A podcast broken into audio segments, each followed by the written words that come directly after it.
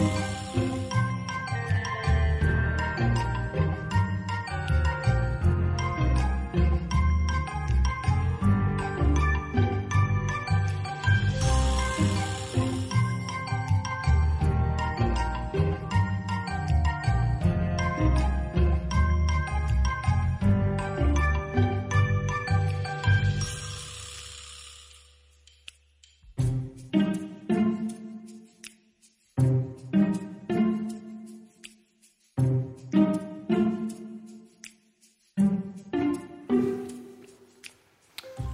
noite, seja bem-vindo ao Novo Normal com Pedro Pereira, Joel Neto e Nuno Costa Santos. A semana passada tivemos plenário parlamentar e aí encontramos alguns tesouros. Ficámos a saber que o Chega leva ao limite a indisciplina partidária, ao ponto do líder não saber como vai votar o colega do lado. Da minha parte, apoio a iniciativa do Decreto Legislativo Regional, porque, como já ficou presente nos últimos dois dias, o grupo parlamentar do Chega, que nunca teve disciplina de voto, mas havia bom senso, normalmente votava em conjunto. Da minha parte, confirmo o voto, do outro deputado não posso confirmar. Muito obrigado. Declarações proferidas a semana passada no Parlamento. Joel, surrealista? Bom, eh, esta semana vinha no, no Diário Insular uma, uma, um anúncio de uma tourada sem touros. Uh, as, as, pessoas estão sequiosas de, de uma festa e houve alguém, aparentemente houve, houve alguém que decidiu fazer o chamado quinto touro, mesmo não havendo tourada uh, na rua. E toda a gente se riu, evidentemente. É ridículo uma tourada sem touros. Mas aquilo que o Chega a Açores nos prova é que, ridículo ou não, é possível todos, todas as semanas há, há, há tourada, há tourada no, no Chega Açores, mesmo não havendo, não havendo touros. Isto é cómico, é, é, é ridículo, mas também é um pouco eh, paradigmático, porque não, nós estamos aqui a rir-nos disto, mas a verdade é que a maior parte dos açorianos nem se deu conta de que isto aconteceu no, no Parlamento dos Açores. Uh, que é ridículo tantas vezes e é ridículo sem o escrutínio uh, da parte, da parte do, do povo açoriano.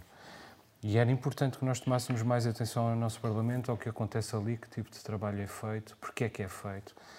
Um, em vez de, por exemplo, estarmos a discutir o aprofundamento da autonomia, que será apenas a manutenção daquele, daquele status quo. Nuno, uh, Jamal Bolheiro tem razões eh, para não dormir com aliados que não se entendem? Pois, o Chega Açores, eh, tal como o Chega Nacional, tem esses, esses problemas constitucionais eh, de agitação interna e de, de, indisciplina. Talvez seja uma sorte para a nação, não sei. Mas sobre a tua, sobre a tua questão, se é surrealista, eu, eu estive a estudar as várias, as várias escolas artísticas para perceber onde é, que se, onde é que se enquadrava.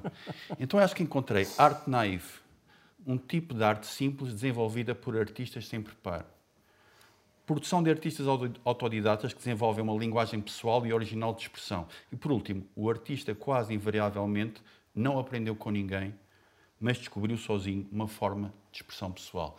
Acho que. É naif. É naif, é naif. Eu estive a pensar cubismo, estive a falar, a pensar em expressionismo, mas sei que era arte naif. E, e, e, sem combinarmos, eh, há aqui uma parte também que quem, quem se deu ao trabalho de ver este clipe, que é, que é muito, muito bom, o clipe, o clipe todo desta intervenção, há exato uma, uma linguagem nova. Ele, o deputado utiliza a certa altura a, a palavra mantenhamos. E depois do, do suponhamos do gajo da Alfama, temos o mantenhamos do gajo do Chega. O que é, o que é, pronto, o que é, o que é realmente naif e humorístico ao mesmo tempo. Há um momento de humor é, é interessante. Oh, oh, oh Pedro, um, há uma coisa que me faz uma certa confusão, que é nós passamos a vida a criticar a disciplina partidária. Uhum. Bom, lá estão eles a votar em função da disciplina partidária. Agora que aparece um senhor chamado José Pacheco, que resolve mandar às malvas a disciplina partidária. Estamos todos muito zangados porque ele mandou às malvas a disciplina partidária. É, sim, é, mas isso, mas isso, nós eleitores, é isso que devemos fazer: criticar os partidos e quem, e quem, quem tem algum poder um, na sociedade para, para que eles se sintam sempre calcionados. Uh, agora, em relação ao, ao Chega, é, é, é, é de facto interessante que isto esteja a acontecer, porque os votantes do Chega, os militantes do Chega, falam exatamente contra este tipo de coisas. O Chega representa tudo aquilo que, que os militantes do Chega dizem detestar. E, e, e, eu não consigo perceber ainda a ginástica mental uh, que, que, eles fazem para continuar a votar num partido que, que de facto consegue mostrar porque, como disse não é só o Chega Açores, é o, o Chega uh, Nacional também tem estas, também esta, estas situações. Eles, de facto, conseguem representar o que, o que de pior, por exemplo, eles conseguem, querem replicar, parece, aqueles primeiros, aqueles primeiros governos da Primeira República, em que, em que havia estabilidade e, e, e toda a gente se divertia muito, menos o povo. Eles parecem estar a querer replicar tudo isso. É preciso dizer que isto não é um problema de disciplina partidária, não é o que está aqui em causa está em causa que eles não falam um com o outro, não são um grupo parlamentar. Sim, vamos a ver, se um dia o Chega Açores ou o Chega Nacional tiverem um, um, grupo parlamentar, eu sempre quero ver se não vai haver disciplina partidária. Aliás, se há, um sítio, se há um sítio auto, uh, potencialmente autocrático, é evidentemente o Chega em Portugal. E quanto, quanto à disciplina partidária, ela existe também porque, sim, há esse populismo do Chega que fala sempre contra a disciplina partidária depois vemos o que, é que eles, o que é que eles fazem. Mas ela existe também dentro do processo democrático. E, portanto... Mas a disciplina partidária faz parte dos partidos. Sim, é isso. E é por causa disso que eu não faço parte de nenhum partido. Porque fazer parte de um partido é entregar uma parte da liberdade de pensamento e de decisão nessas questões. Portanto, é, é Mas inerente. a legitimidade é discutível, quer dizer, porque o teu compromisso é com o teu eleitor e com a tua consciência, não, é? Sim, não, é, não é com o partido que te fez Mas o compromisso pode ser infiltrando o partido, modificar as decisões do partido segundo aquilo. Isso é um assunto que vamos falar daqui a pouco, quando falarmos do senhor António Oliveira, que, se, que rejeitou candidatar-se à Câmara de Gaia. Coisa do outro mundo é aquilo que temos estado a falar. Por falar em coisas do outro mundo, no dia 26 de julho, acho eu, vai descolar rumo ao espaço uma nave espacial chamada New Shepard. A bordo vai Jeff Bezos, que é o dono da Amazon e do jornal Washington Post, entre outras minudências. Ora, há uma petição online para que o senhor não volte à Terra. Nuno, inveja? Inveja do, do, do povo do Facebook contra Jeff Bezos? Haverá um pouco, porque na verdade as pessoas querem que, que o Jeff não, não volte, mas querem, querem encomendas da Amazon em quatro dias. Não é? E isso de facto é, há, uma, há uma grande contradição. Li um artigo uh, do Piauí uh, Heraldo, que é um. Não, o Piauí, só a revista Piauí brasileira, em que, que o jornalista faz um ensaio enorme em que confessa que é um utilizador da Amazon e não vive sem a Amazon. Um, mas sim, uh, eu, eu, eu, acho que ele, ele, ele, provoca esta, esta animosidade por, questões, por questões políticas, obviamente. Os progressistas, apesar de utilizarem, volto a dizer, não, não apreciam o facto de, de ele dominar quase 40% do comércio eletrónico, de ele não dar assim grandes condições de trabalho aos seus funcionários. Sim, apesar dele ter uma aprovação de, 80, de 86% dos seus trabalhadores, o que é Remédio. interessante. Sim. não, não, sei. Mas o homem escolhe os trabalhadores? É a aprovação dos trabalhadores. Claro que podemos pensar, bom, eles lá no, no, questionário mais ou menos anónimo têm que aprovar ou não. Mas a verdade é que há essa, há essa vontade da empresa. A empresa Amazon, obviamente, tem, tem imensos problemas, como temos visto, de, de, no direito dos trabalhadores. Uh, mas é uma empresa que, apesar de tudo, se presta ao escrutínio. Para mim, o pior problema da Amazon é não pagar, não pagar impostos. Uh, porque as condições dos trabalhadores, aliás, foi eleita em, dois, em 2020, ficou em segundo, em segundo lugar como melhor empregador uh, do mundo, não foi só dos Estados Unidos, e, e, e, já em 2018 tinha sido considerado o melhor trabalho, o melhor local de trabalho de, dos Estados Unidos. Isto, isto, é apenas para equilibrar aquilo que nós já sabemos de mal que existe na Amazônia. Apesar de tudo, e atenção aqui ao whataboutism que vou fazer, parece-me que as condições de trabalho da Amazônia serão melhores do que nas... Uh, Na Globo, por exemplo, e nessas coisas... De por exemplo, por exemplo, mas eu, eu ia outra vez falar de, de, dos campos de trabalho dos uigures. É, parece-me que, que de ser melhores aí. Ah, isso é seguro, isso é seguro, claro. Ah, o certo é que o senhor tem pelo menos uma lista de pessoas que não gosta dele. Um, nós podíamos também fazer aqui uma lista de pessoas que odiamos e que gostaríamos de mandar para o espaço? Sim, pessoas Queres fazer um programa de 3 horas? com certeza, com certeza conseguimos encontrar aqui uma lista. Eu confesso que que olho para Jeff Bezos e, e, percebo que é, um, que é um capitalista implacável dos seus trabalhadores, uh, ao contrário daquilo que o Pedro diz, são pouco menos do que, do que escravos pelos padrões americanos e pelos padrões europeus são, são praticamente escravos. Além disso, os, os seus adversários, os seus, a sua concorrência, digamos assim, um, também não, não está muito melhor. É dizimada frequentemente com todo o tipo de práticas de concorrência desleal, dumping, etc, etc. Agora, dito isto, ele não é um capitalista assim tão pior do que a média, digamos. Quer dizer, ele criou um mercado, tem um monopólio e isso é uma combinação explosiva. Eu, a mim, pessoalmente, eu não me esqueço que ele consolidou, um, massificou e tornou acessível a toda a gente o, o, o comércio online. E, francamente, sem a Amazon e, e, e empresas que uh, decalcaram os métodos da Amazon, eu não poderia ter vindo viver para os Açores e continuar a fazer o que gostava de fazer. Ainda Portanto, tenho essa gratidão. Aliás, digo isso em relação a Jeff Bezos, digo isso em relação a, a Bill Gates, digo isso em relação a, a, a Steve Jobs, Larry Page e Sergey Brin, até, até Mark Zuckerberg, que me permitem viver nos Açores e continuar uh, presente no mundo. Todos esses pais da internet, o resto todos eles são capitalistas implacáveis.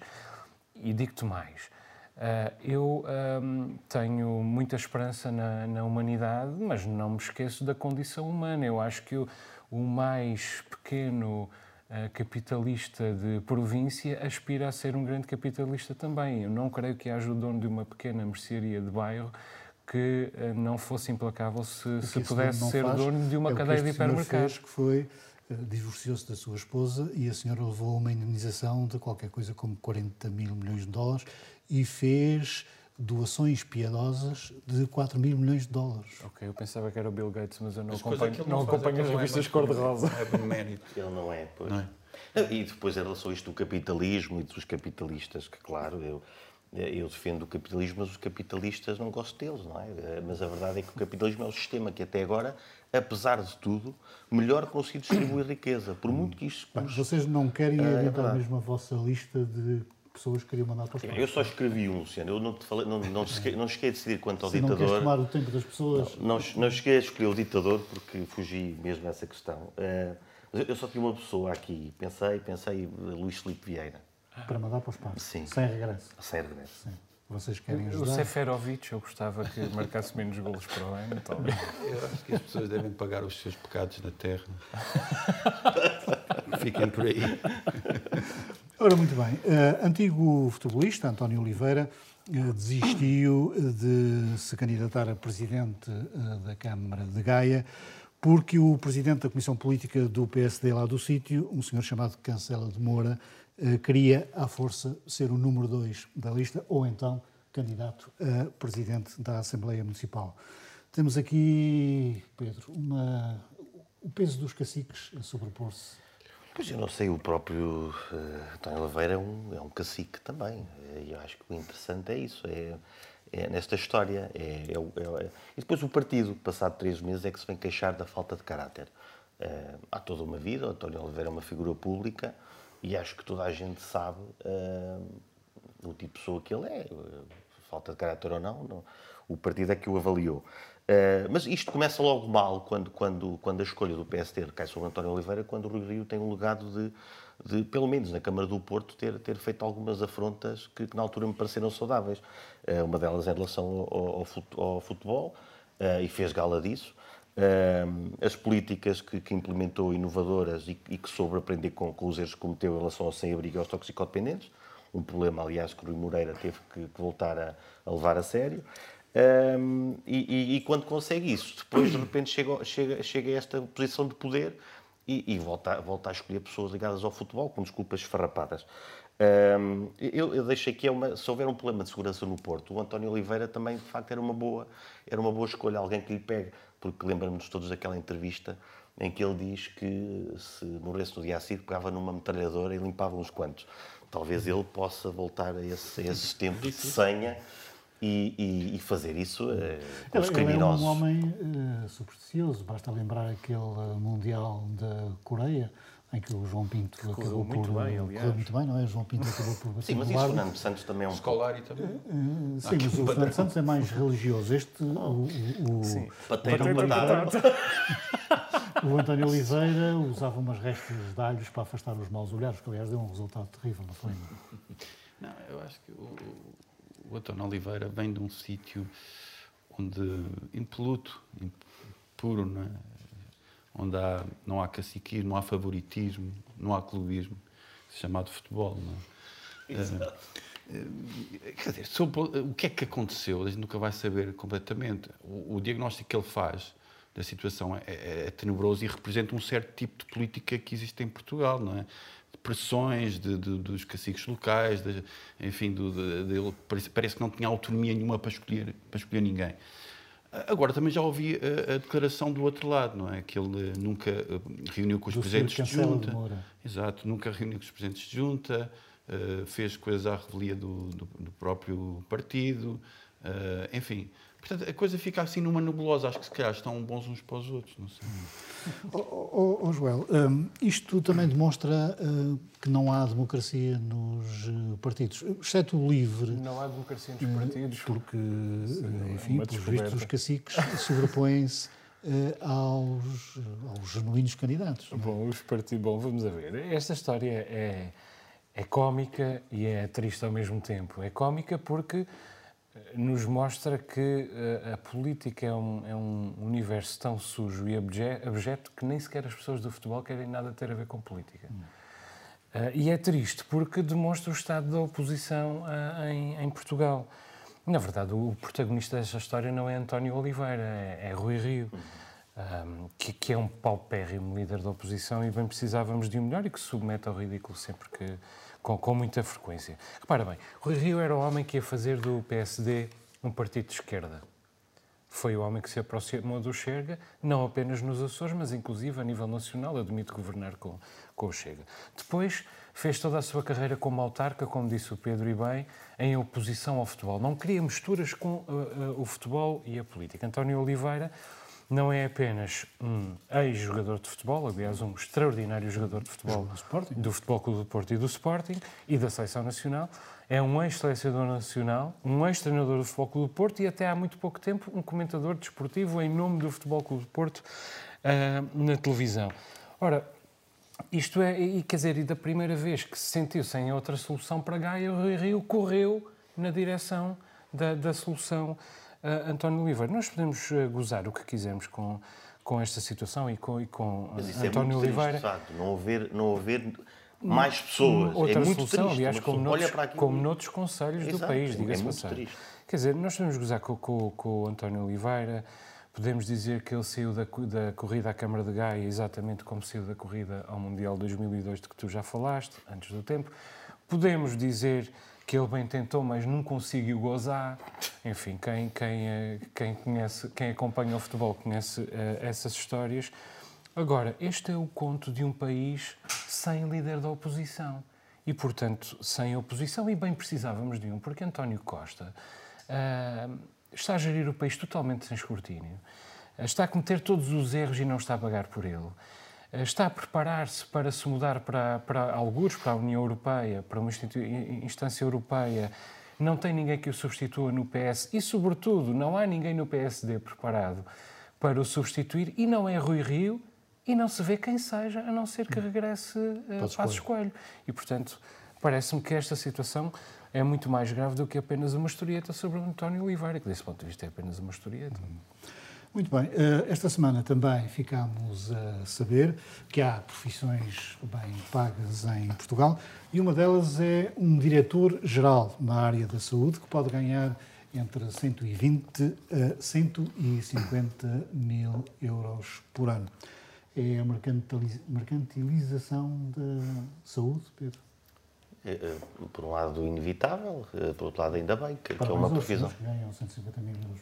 Pois ainda bem que há pessoas que ganham isso. Ahm, e, neste caso, na área da saúde, ah, parece bem. Sabemos que o fenómeno da, da mercantilização da saúde, como dizes, é, é um fenómeno às vezes nem sempre ao encontro da- das necessidades do- do- das pessoas. Ah, mas neste, neste caso também, não sei se com, com- com a pandemia se percebeu a importância de, de pessoas que saibam olhar para, para, para, as comunidades e para a sociedade e, e, organizar o seu serviço da melhor maneira. O facto de serem bem pagos e serem da área da saúde é refrescante. É? Uma pessoa está sempre à espera de ver aquelas profissões um pouco mais obscuras. Uh, depois vem do resto da lista. É tudo na área da tecnologia, do software, de, de, do ciberespaço.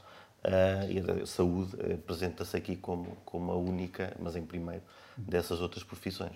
É dos intelectuais, que não há maneira de aparecer no, no ranking. Não, eles escrevem livros de poemas e não atingem propriamente os tops. Eu, eh, eu acho que o Pedro tem totalmente razão, quer dizer, não tenho nada a acrescentar, quer dizer, diz que nunca são bem pagos, agora realmente há, há a prova estatística que são, e logo a seguir vem a tecnologia, parece-me um bom sinal, estar acima da tecnologia, por exemplo. Uhum. João, isto depois coloca aqui a questão do público versus privado e de saber quem é que é mais eficaz. Tens eh, uma ideia sobre isso? Sim, eu acho que, que o problema está precisamente na, na, transição entre o público e o privado e no modo como o, público, o setor público muitas vezes é a obtenção de currículo para a capitalização no setor privado. Devo dizer que não me choca nada que um diretor-geral de saúde ganhe 120 ou 150 mil euros. Um, eu não sei quanto vale Graça Freitas, só a história que vai, é que vai ajuizar, mas eu estou convicto de que Francisco Georges, por exemplo, uh, teria, gerido esta pandemia, teria gerido esta pandemia uh, de outra maneira e arrisco-me a dizer que teria valido esse dinheiro. Se calhar não tínhamos andado tantas vezes para trás e para a frente como andámos ao, ao longo do, do, último ano e meio. Nós não podemos, por outro lado, passar a vida a dizer. Uh, e, e, quer dizer, a pandemia mostrou o quão importante a área da saúde é.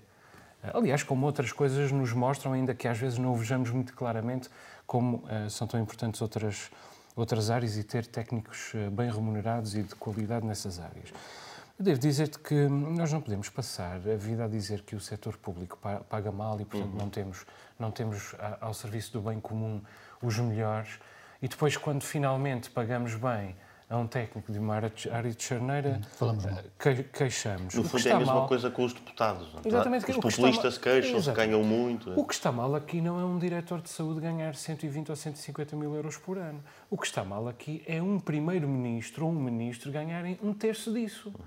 Porque, na verdade, ministro uh, ou, ou, um primeiro-ministro ou um ministro depois tem de, ir ganhar, tem de se ressarcir de outra maneira. e vão ganhá-lo e vão ganhá-lo no, no setor privado a melhor profissão em Portugal costuma dizer-se é ex-ministro e não ministro, precisamente por isso, porque as pessoas saem do governo para o setor privado e vão com todo o networking, toda a noção do edifício uh, jurídico uh, com, com que têm de lidar, um, ehm, com uma noção muito clara de quais são as brechas da lei, e isso vale muito dinheiro no, no, no setor privado. do cidadão Miguel Relvas.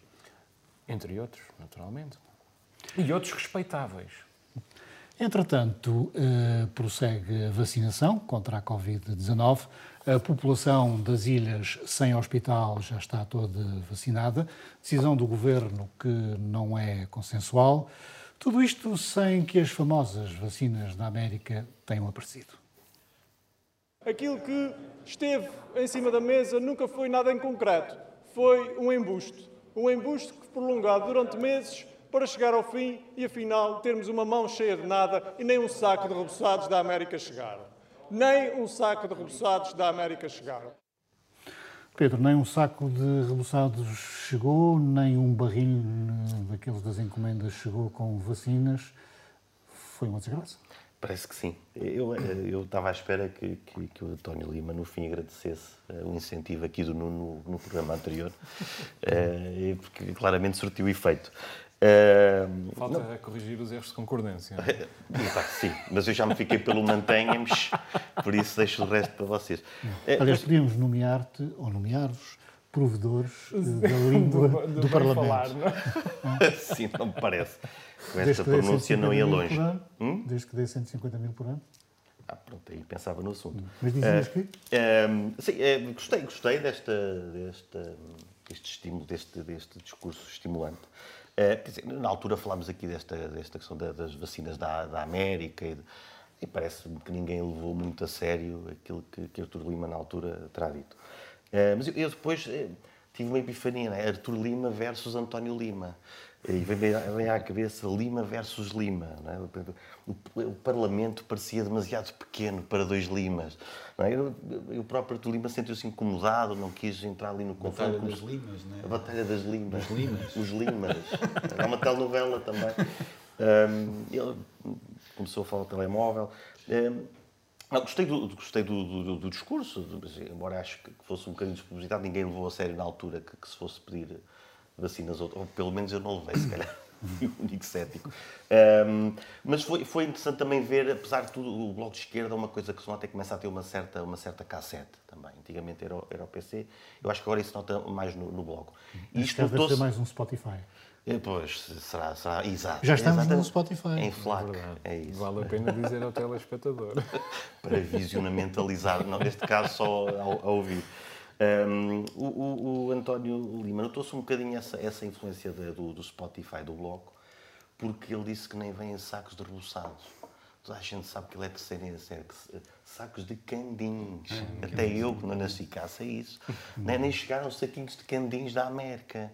Uh, foi uma pena. Foi a única parte que eu não, não gostei do, do discurso. Foi ele ter dito reboçados. Pelo menos podia ter dito arreboçados. Ou, agora, depois reboçados, exatamente. Eu, eu gostei. Eu gostei desta, desta, desta frase de Lima. Nitidamente pensada. E, e realmente acho que estava a precisar deste Achas que ele teve dúvida de dizer, epá, digo candinhos ou não? Achas que ele teve essa dúvida?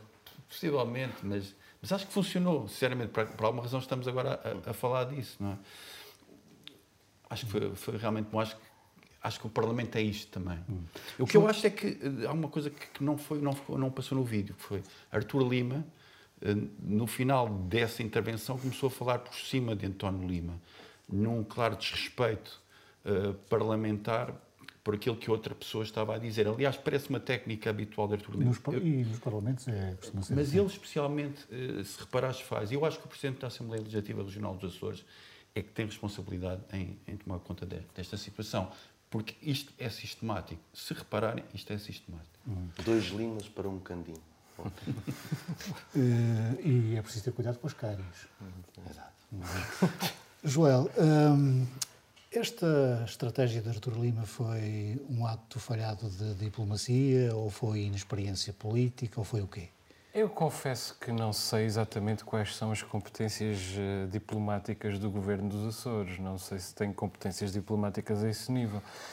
Bom, quer dizer, eu, eu, eu, acho que Artur Lima fez bem, embora o tenha usado sobretudo em defesa do soundbite, mas quer dizer, é confrontado com a falta de vacinas tenta ver uh, a, quem, a quem é que pode uh, pedi-las, uh, esgota essa possibilidade, não teve essa resposta, talvez tenha com isso catalisado um bocadinho a resposta de Lisboa. É possível, depois veio cá o senhor vice-almirante, enfim, mas isso, isso não me preocupa muito. O que eu acho que esta história mostra é que realmente não houve resposta dos Estados Unidos.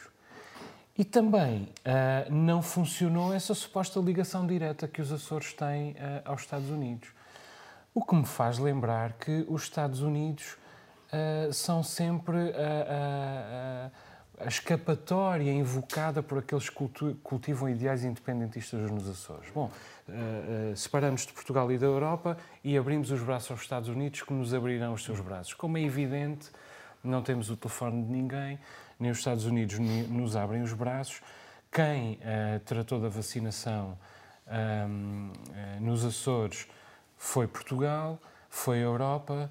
Quem custeia um terço do nosso orçamento é Portugal, o, outro ter, outro o segundo terço é a Europa. E eu acho que vale a pena nós termos a noção de a quem é que estamos ligados, de quem é que dependemos e não exercer gratidão em direção a, essas, esses dois espaços de que dependemos. E outra coisa importante do, do, do, do, do debate, António Lima falou de outra questão, foi que esse soundbite eh, poderá ter servido para tal eh, chantagem, digamos assim, foi também para encobrir a tal, a tal falta de profissionais de enfermeiros que na altura não conseguia dar eh, vazão à, à, à vacinação.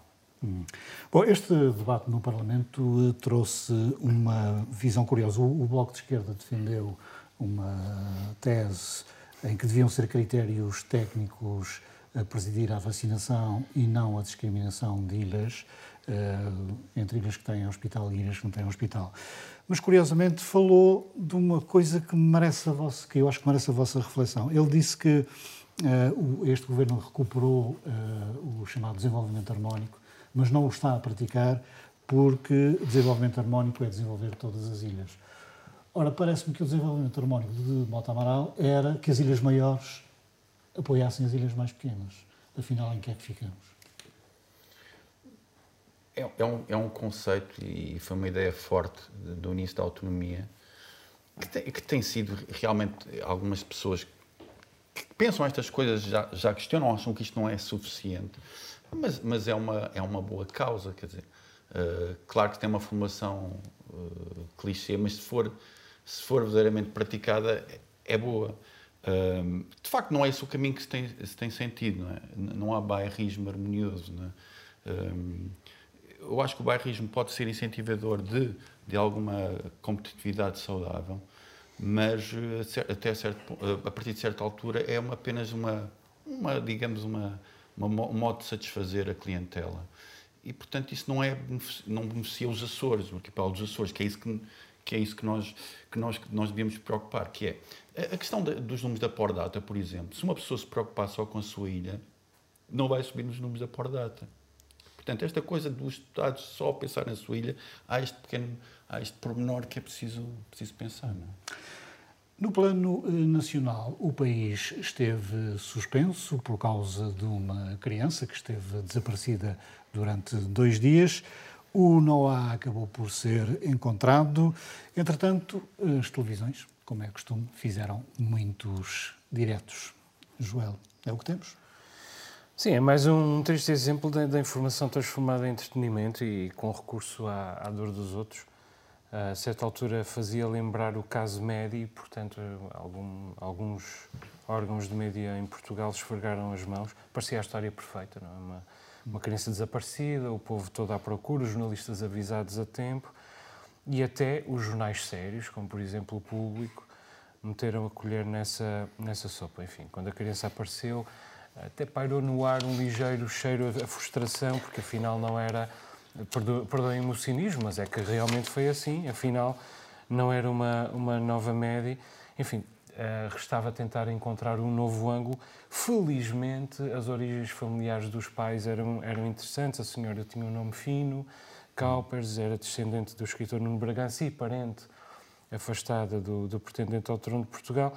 Portanto, toca descalar de novo na, na exploração do tema, agora por, por um novo prisma. Para mim, uh, o que é interessante nesta história é que uh, desta vez o escarcéu mediático foi vencido, a criança uh, uh, estava viva e de saúde, felizmente. Agora, vale a pena pensar a propósito disto um, o que é a educação hoje. Quer dizer, aquela criança vivia com uma certa margem de, de liberdade numa, numa região campestre, uma margem de liberdade que lhe era dado, dada por, por uh, pais educados e, e, de algum modo, aparentemente por razões uh, algo filosóficas, digamos, ser um casal que andava a dar a volta ao mundo até procriar num carro movido a, a óleo de fritar, vivia ali numa comunhão talvez demasiado orgânica com a natureza. Uh, não sei se eram, se são ou não a favor da vacinação da, das crianças, mas vale a pena um pouco pensar um pouco sobre onde é que começa e acaba a responsabilidade dos pais no que diz respeito a duas coisas: a autonomia e a autonomização das crianças, e, por outro lado, onde é que começa e acaba a possibilidade da, da, da negligência. Porque a verdade é esta: aquela criança esteve perdida durante 36 horas, grosso modo, e pode ter caminhado uh, 10 quilómetros. Talvez se tenha perdido porque estava demasiado por sua conta, mas talvez também tenha sobrevivido porque sabia alguma coisa sobre o que é que era estar por sua conta apesar de ter apenas uh, dois anos e tal. Eu acho que isto merece uma reflexão, porque eu vejo muitas crianças que são deixadas ao Deus dará. Mas também vejo, por outro lado, muitas crianças que são sobreprotegidas e, sobretudo, tratados, tratadas como propriedade dos pais, como brinquedos ao serviço dos pais. E eu, francamente, não sei se tenho mais pena de umas do que de outras. Pois, esse, esse é o ponto. Esta família foi muito uh, criticada Sim. nas redes sociais, que são o tribunal dos tempos que correm, uh, por uh, dar esta liberdade toda à criança, por ter a porta aberta. O que uhum. é uma uhum. coisa estranha. As pessoas na sociedade contemporânea têm a porta aberta para os ladrões não entrarem, não para as pessoas que estão dentro. Ou têm a porta trancada. Para os ladrões não entrarem, não é para saírem. É as duas coisas. Sim, a discussão é mesmo essa. É, é, é a definição da liberdade de individual eh, como, como para, aqui, para mim é um, é um fator essencial da, de uma sociedade contemporânea e livre, mas que, que, liberdade individual é que estamos dispostos a, a, a sacrificar uh, na construção da identidade da comunidade e da sociedade. E aqui, de, de facto, em confronto muitas coisas. E, e, sem julgamentos. O problema é o julgamento. É bem, ah, já temos aqui o, o, já temos aqui o Benfica Sporting do, da malta do campo que estes, os urbaninhos é que não, não entendem a natureza e a malta dos urbaninhos atacam também. Sem, sem entrarmos nesse, nesse tipo de julgamentos, uh, acho que é importante, de facto, a reflexão e percebermos a questão do Estado, que, que, existe e que, neste caso, deve, a meu ver, averiguar o que é que, o que, é que, é que aconteceu, porque, afinal de contas, foram 36 horas que uma criança teve desaparecida. Uh, e depois devem ser tomadas eh, as medidas e, em último caso, as medidas a tomar podem ser zero. Uh, se percebeu que foi um azar, porque os azares existem. Por muito que os pais uh, estejam presentes, e mesmo nesses, nesses pais helicóptero, os acidentes acabam por acontecer, por paradoxo, às vezes porque eles estão tão presentes que, que, as crianças deixam de ter mecanismos de, de, de autonomia. Os, os acidentes vão acontecer sempre. Este é, é um bocadinho fora do comum. E por isso é bom que, que, que as instituições uh, que nós, uh, em princípio todos, uh, também atacamos quando as coisas correm mal, que lhes demos margem para elas fa que façam a sua avaliação. E eu, sinceramente, espero que a avaliação dê em nada, mas que ela seja feita até numa, numa forma quase de jurisprudência, de perceber, noutros casos similares, o, o, que, o que fazer. Hum. Oh, Nuno, eu para ti guardo sempre umas perguntas aparentemente difíceis. Eu não sei se esta senhora Calpers é ou não eh, descendente de José Pedro Calpers, que nasceu em Ponta Delgada e que era um senhor que explorava os pobres dos corvinos, obrigando-nos a pagar uma determinada quantia em trigo e obrigando-nos depois a comer uh, pão de junça porque não tinham uh, trigo. Não há muito desenvolvimento harmónico aí, não é? pois não. Mas se é assim, há uma certa evolução, porque esta senhora agora não explora ninguém e vive da terra, não é? Pois, esta, esta, pessoa tem Coppers e tem Bragança, não é? Uhum. Há, há, também o, João Coppers, que, que, fazia parte do Tribunal Constitucional e que, e, ainda faz? Sim, não chegou a ser, não é? é, é portanto, era estava a ser criticado porque tinha escrito um artigo. Exatamente. Portanto, que, foi, que me fez uma oral de direito de tomar. Portanto, isto é, isto é extremamente importante. Ehm, Presumo então que tens um trauma. Não, por acaso até, até correu bem. Mas falando do, do Bragança, do Nuno Bragança, uh, Nuno Bragança é um escritor, era um escritor que fazia parte de um grupo de católicos progressistas que fundou o Tempo e o Modo Onde aqui o Pedro, não sei se só alguém ia falar de católicos já. Eu faço parte da cultura católica. Exato. Muitos familiares, quem Era, gosto muito, são católicos. Eh, eu, eu, eu, eu, acho que devemos ter alguma compaixão a olhar para esta, para esta questão e não temos uma perspectiva julgadora relativamente a esta situação. Até porque as coisas não estão completamente investigadas, não é? a coisa correu muito mal, não é? Uh, agora, o, o, final desta história, uh, até agora, quer dizer, portanto, ainda não acabou, porque vai haver uh, mais, mais, mais, mais avaliação.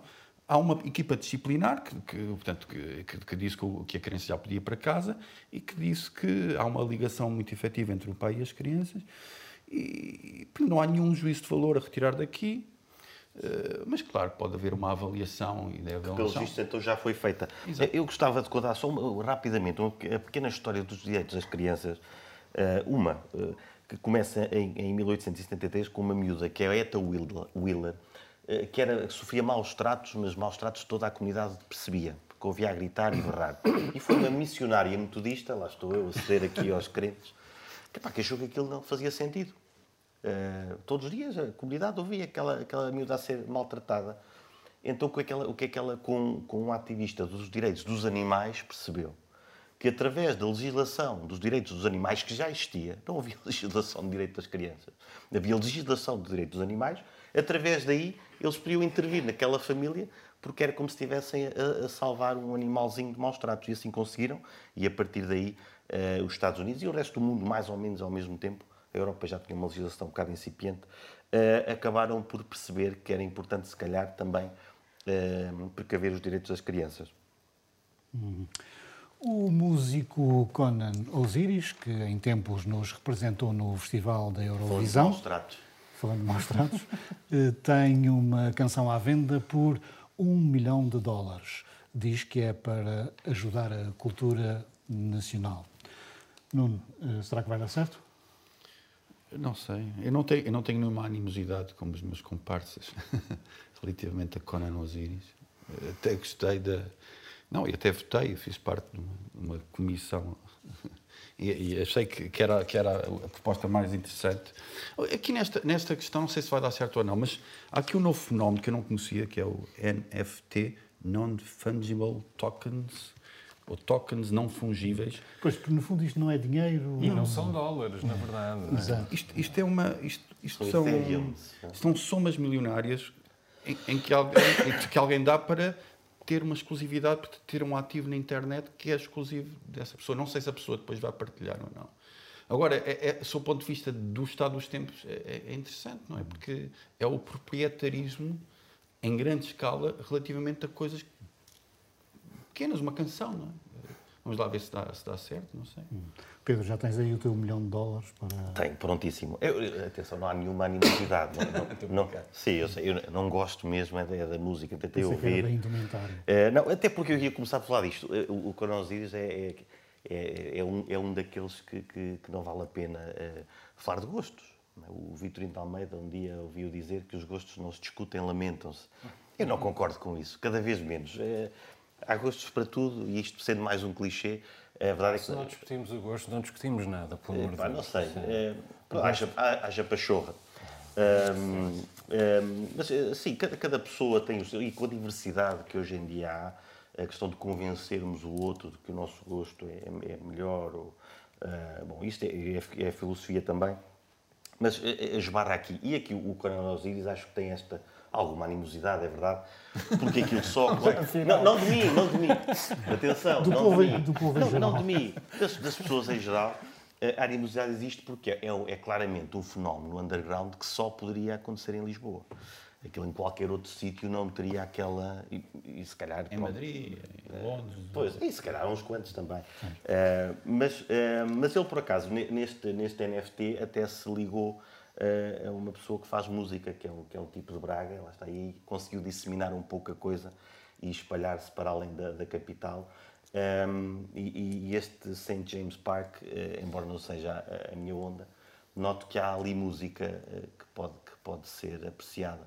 Mas ele tem esse, esse movimento inteligente e se calhar há pessoas que gostam e que acham bem.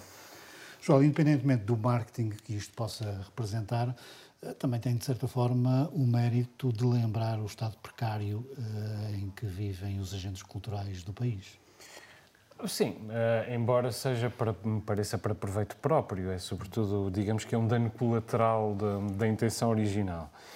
Vamos ver, eu não tenho nenhuma animosidade com o Conan Osiris, nem com nenhum cantor pimba português. Uh... não está tudo não, é que ninguém sabia. Mas eu acho. acho não, isso, não, mas esse silêncio foi um silêncio bom. É aquele silêncio. É porque ele provavelmente lembrou-se de algum cantor é, pimba. É que ele, ele ficou a pensar nos três ou quatro que ele gosta mais do que o Conan Osiris.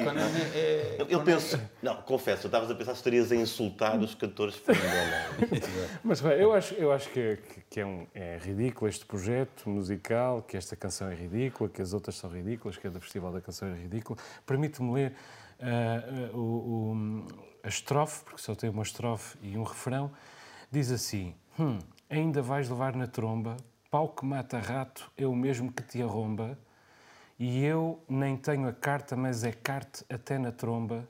Estás armada em torre e a cabeça tomba, tu és tão real como o meu cu, não abanar quando eu passo uma lomba.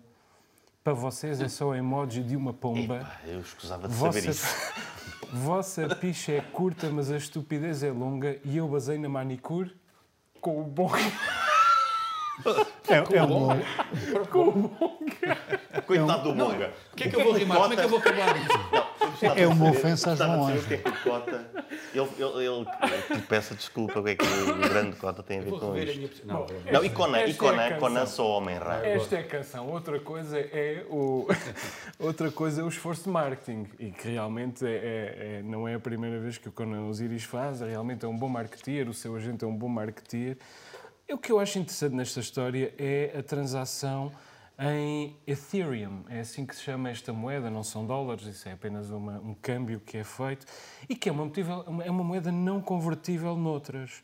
O que também prova a ficção que esta, que esta história é mas é mais uma criptomoeda. E, e vale a pena termos atenção a isto, porque ainda há, há algumas semanas o, eh, o El Salvador eh, tornou-se o primeiro país a adotar a Bitcoin como moeda oficial, juntou a Bitcoin ao dólar, que, é- que era a sua única moeda oficial. Dentro eh, em- de algum tempo estaremos todos a transacionar em- em em criptomoedas, primeiro de vez em quando e depois, com certeza, muito regularmente, e vale a pena tomarmos atenção a- ao nascimento das criptomoedas. Ora bem, esteve na terceira e visitou a passagem das bestas no interior da ilha. Até achou que os camponeses estavam limpos e bem vestidos. Charles Darwin, o autor da teoria da evolução da espécie, afinal pode não ter sido o primeiro a pensar nisso.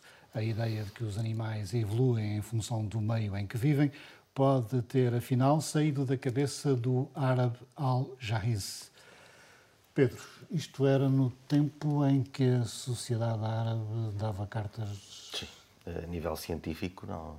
Eh, Temos ainda a- numeração. Foi há quase mil anos. Exato, foi, foi na altura a, a- a cultura árabe e, também a cultura persa estavam, estavam em grande eh, e nós é que por aqui pela Europa, eh, nós eh, sabemos lá, até podemos também ter vindo com, com as invasões árabes, não sei, Ahm, mas a malta aqui da Europa é que eram os, os, os bárbaros.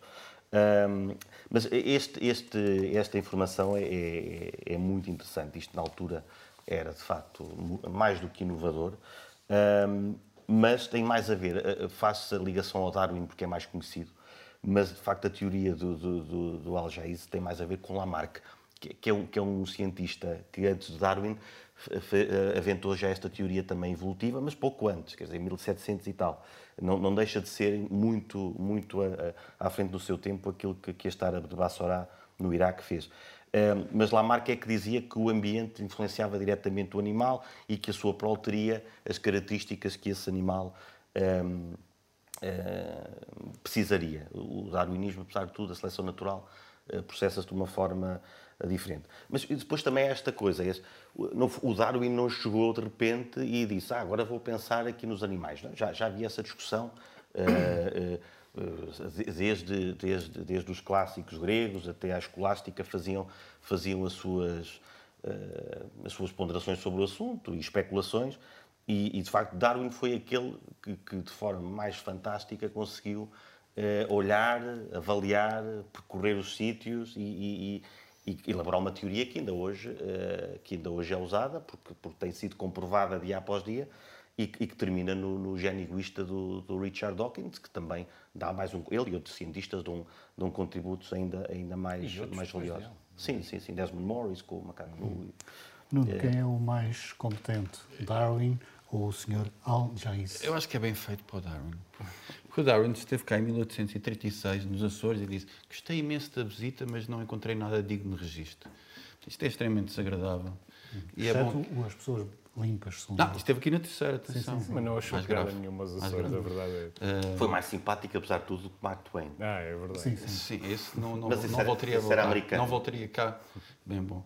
Ahm, ah, sim, eu, eu fico surpreendido e gosto desta notícia. Eu gosto desta notícia.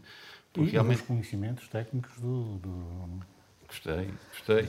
Ahm, Do Lamarck, vão ver o Lamarck. ele veio cá no Beagle, o nosso amigo Darwin, e teve esta, esta, esta posição. Ele depois correspondeu-se, deixo aqui esta nota, com o Arruda Furtado, que era um naturalista eh, açoriano e que com 26 anos correspondeu-se. E isso, isso é interessante também, isso é interessante. Já também seguia as, as teorias evolucionistas. Só, só queria complementar que isto prova que a evolução da humanidade é feita como um bloco. O nosso planeta avança e a humanidade avança, apesar de, claro, que nós estamos em cima do acontecimento, vemos, obviamente, grandes diferenças entre, entre aquilo que vivemos na dita civilização ocidental, por exemplo, e, e agora algumas civilizações uh, uh, árabes. Mas, no fundo, olhando disto de, um, de uma moldura temporal uh, maior, percebemos que a humanidade vem evoluindo e vem melhorando as suas condições como um bloco, mesmo João. com este retrocesso árabe. João. O Darwin não acha muito a piada aos Açores porque vai a caminho da mais fascinante história do seu da mais fascinante viagem do seu tempo, a é? caminho do exotismo total, é? quem vem quem vem do Porto de Southampton e, e para nos Açores não encontra tá não encontra o exotismo que vai encontrar pela, nos quatro cantos do, do, do planeta. Agora, eh, há uma diferença entre, entre o Darwin e o, e o Al-Jahiz. Quer dizer, o Al-Jahiz tem. Eh, a teoria dele é uma abstração, ele intui este problema. Darwin faz uma outra coisa, ele prova-o cientificamente. Ele recolhe amostras, ele formula hipóteses, ele uh, tenta dirimir cartesianamente essas hipóteses, ele uh, prova as hipóteses que não consegue uh, dirimir e é um trabalho extraordinário. Agora, o Al-Jaiz mostra-nos uma coisa, que é a cultura árabe já foi uma cultura de, de, abstração e, portanto, já foi uma cultura de ciência. Ao contrário daquilo que hoje vemos, é claro que ainda existe ciência no, no mundo árabe. O mundo árabe não corresponde necessariamente ao mundo islâmico, embora tenha hum, bastante coincidência, como é evidente. Em ambos, infelizmente, hoje o obscurantismo é, é francamente mais, tem francamente mais peso do que, do que a ciência. Isso não é apenas uma tragédia para o mundo árabe nem para o mundo islâmico, é uma tragédia para a humanidade. Só queria dizer, em relação ao exotismo, eh, aliás, como já se comprovaram cientistas, ele errou. Havia aqui eh, suficiente eh, matéria para ele, para ele, se, para ele se interessar. E, na verdade, a, a evolução das espécies não é só num, num, estado exótico. Tem a ver com todos os espaços, tem a ver com claro. todos Sim, os mas, mas, mas, quando ele vê as iguanas em água, certo. ele aí percebe que Lamarck não podia estar certo. Ou seja, o Lamarck dizia as, as, as girafas têm o pescoço eh, comprido porque precisam de chegar à árvore eh, as iguanas eh, quem foram, iam para o mar afogavam-se, por isso não podiam não passar. Pronto, e eu preciso, eu preciso, eu preciso, de, mas o exotismo, apesar de tudo, isso é, é a minha opinião de, de, de, de interessado né? e com um homem rã. Nós precisamos é mesmo de gerir o tempo. Agora vamos às descobertas dos comentadores do Novo Normal.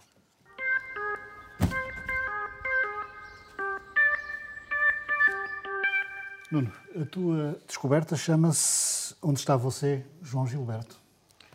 É uma, é uma descoberta hum, que não acho assim brutal, hiper fascinante, mas, mas tem interesse.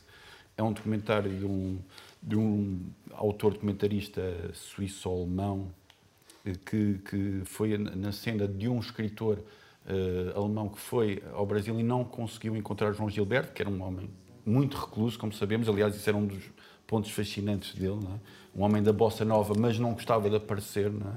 Uh, e, e, e, na verdade, este, este, este, este filme, este documentário, uh, também é uma procura de João Gilberto e filma de forma especialmente interessante o Rio, e fala com algumas pessoas próximas de João Gilberto, entre a família e alguns músicos, e nesse sentido, e tem a música de João Gilberto, é sempre, sempre, sempre bom.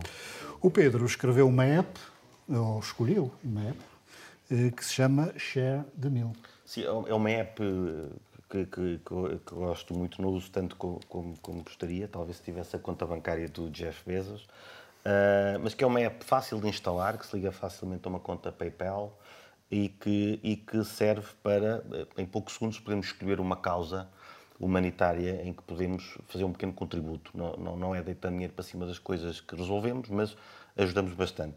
E eu, como, como, como fui, fui, pesquisar, eu, é, esta, esta app tem, tem um programa, está ligado a um programa das Nações Unidas e ao World Food Program é que, é que fornece as refeições. Eh, eles dão mesmo seguimento onde estão a gastar o dinheiro, uma, uma, é uma aplicação séria e o programa é, parece-me também sério. Temos falado aqui várias vezes de pobreza e de, e de, de forma que às vezes podemos ajudar são com, são com pequenos gestos. Esta Share the Meal permite-nos, uh, algum dia em que, em que tenhamos ido à missa, um, ou não, no meu caso, mas, missa, uh, mas em que alguém tenha ido à missa e, e se sinta com vontade de ajudar, em vez de rezar um Pai Nosso, ou rezando o Pai Nosso, posso também uh, dar um bocadinho de dinheiro para alguma instituição. O Joel escolheu o método Kominsky, que é um, um filme? Um é uma série, eu agora sinto muito frívolo ao pé da, da, da, da descoberta do Pedro. É a terceira temporada da, da série O Método Kominsky, produzida e distribuída pela Netflix, que eu acho uma das mais extraordinárias séries dos últimos anos. Não, não falta quem desdenhe dela, porque é uma série eh, porque é da Netflix, desde logo, porque é uma, é uma comédia de episódio, com episódios de, de 25 minutos, porque tem o Michael Douglas como protagonista. Enfim, acho que estão totalmente enganados. O Michael Douglas é um ator extraordinário, ainda que não seja propriamente um transformista. E o método Kominsky é um, é um exercício delirante sobre o, o, envelhecimento, por um lado, e por outro lado, debate criativo. Confesso que não esperava muito desta terceira temporada, tinha gostado mais da primeira do que, do que da segunda. Além disso, desta vez não ouvi o Ellen Arkin que era a melhor personagem da, das primeiras duas temporadas, mas o resultado é, é extraordinário. É delirante, é irónico, é, é, profundamente íntimo. E nesta fase da vida em que eu estou, já não me interessa nada que, que não seja íntimo. E, aliás, a intimidade é uma característica cada vez mais rara na muita televisão que se faz hoje em dia. Meus caros, nós tínhamos aqui um tema escaldante para discutir, que era o facto de, em Vila Nova de Mil Fontes, ir abrir uma praia para cães mas o nosso tempo está a chegar ao fim, portanto vamos aos minutos. Pedro, por falar em praias, o teu minuto tem a ver com, com as pessoas e com o verão.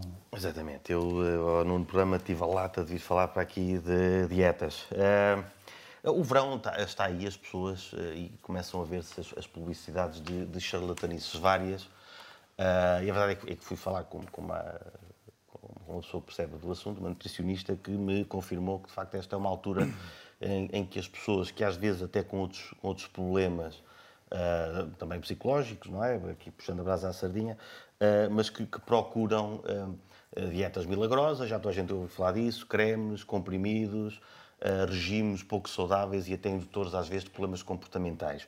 Uh, queria usar este minuto para alertar as pessoas para isto. Uh, aquelas coisas que aparecem nas revistas e, e até figuras públicas que dão exemplos uh, não são bons exemplos. Tipo a Rita Pereira. Como? A Rita Pereira, por exemplo. Não sei, talvez sim.